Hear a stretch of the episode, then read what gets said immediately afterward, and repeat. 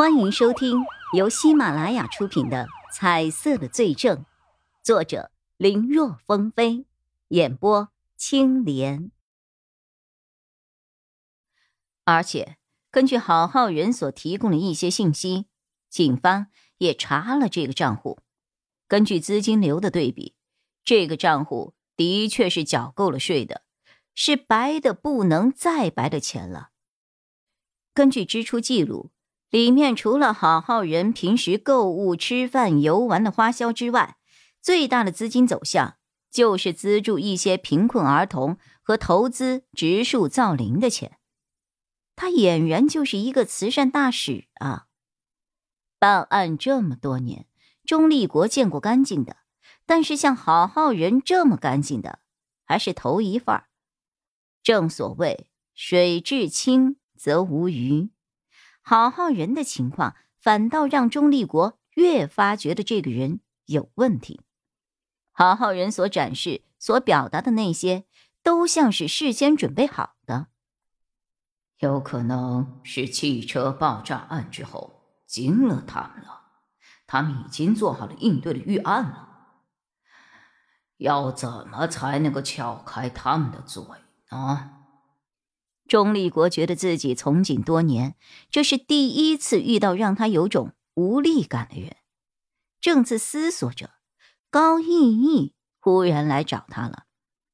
中队，让我试试看，行吗？这个事情你还是不要插手的好。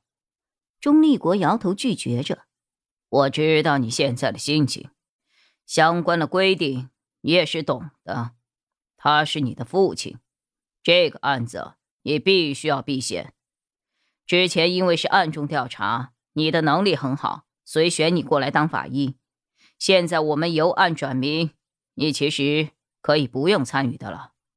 这样吧，我给你放几天假，先休息休息。中队，我知道规矩，但你看他完全不配合。我想我的出面或许会有一定的效果的。高逸逸说这话的时候，神情十分平静，几乎看不出来他口中的那个他，其实就是一墙之隔正在被审讯的父亲。但钟立国的眼力多厉害啊！他还是从高逸逸的眼神中看到了深深的痛苦。就算是没有这份眼力，只要摸着自己的胸口去想，也很容易知道高逸逸会有何感受。至亲之人，竟然可能会是一系列恶性案件的主谋，换做谁，谁的心里能够好受啊？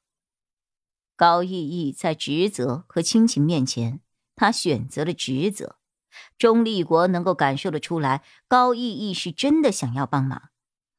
或许让高逸逸出面审讯，也可能会有一些进展吧。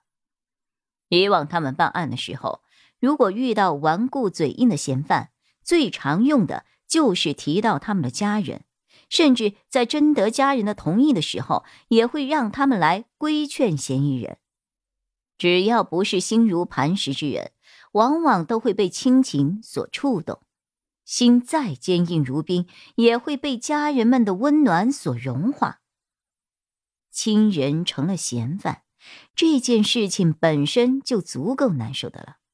让他们再去面对面的交流，再去规劝，那心中的痛可不是一般人所能承受的。但是今天，钟立国却不想答应。一边是父亲的女儿，一边是要维护正义的警察。钟立国发现高逸逸的身体似乎有些微微颤抖，可还没有等他开口拒绝，高逸逸接着说道。没事的，中队，我能挺住。现在的我是一名警察，既然是警察，那我就应该去做我该做的事情。遇到这种情况，让家人出面是最好的选择。能不能问出什么来，我不确定。但等我出来的时候，我会离开这个案子的。规矩，我懂。现在，请让我作为一名犯罪嫌疑人的女儿进去吧。你。钟立国几次还想说什么，但眼看高逸逸态度坚决，只好叹息一声。他重新收拾了一下心情后，和高逸逸一起走进了审讯室。高逸逸此刻穿的不是法医的白大褂，而是一身便服打扮。看来，真如他所说的那样，现在这一刻，她只是一个嫌疑人的女儿。来了。两人一进门，还没有坐稳，郝浩仁就率先开了口。虽然只是两个字，但听那个语气，显然是对于高逸逸的出现在意料之中。我说：“宗队，你是不知道她是我的女儿呢，还是故意的啊？不知道的话，现在我就告诉你。我记得有相关的一个规定，我女儿。”应该避嫌吧？她是不能参与对我的调查的。你们警察总不会连自己定下的规矩都不遵守吧？爸，不等钟立国说话，高逸逸率先说着：“我不是以警察的身份来的，我现在是以您女儿的身份来协助调查的。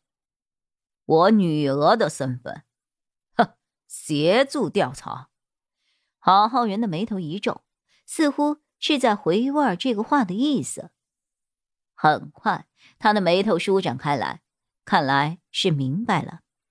可之前的脸上还挂着的淡淡笑容却已经消失了。怎么？他们莫名其妙的怀疑我也就算了，你也怀疑我吗？啊？是因为视频里我和沙思良的事情？你觉得我背叛了你母亲，所以他们说的那些事情，你认为都是我做的？意义啊，情感上的事情很复杂的。我喜欢男的还是女的，跟谁做过什么事情，那是我们大人之间的事情。你现在还小，经历的还少，有些事情。你体会不到，我不怪你，但是你可不能被他们的花言巧语给骗了啊！你爸爸我是无罪的，是无辜的，是被冤枉，是被陷害的，这一点你必须要相信我。如果连基本的信任都没有，那你就不是我好好人的女儿了。爸，你。本集播讲完毕，感谢收听。更多精彩内容，请在喜马拉雅搜索“青莲嘚不嘚”。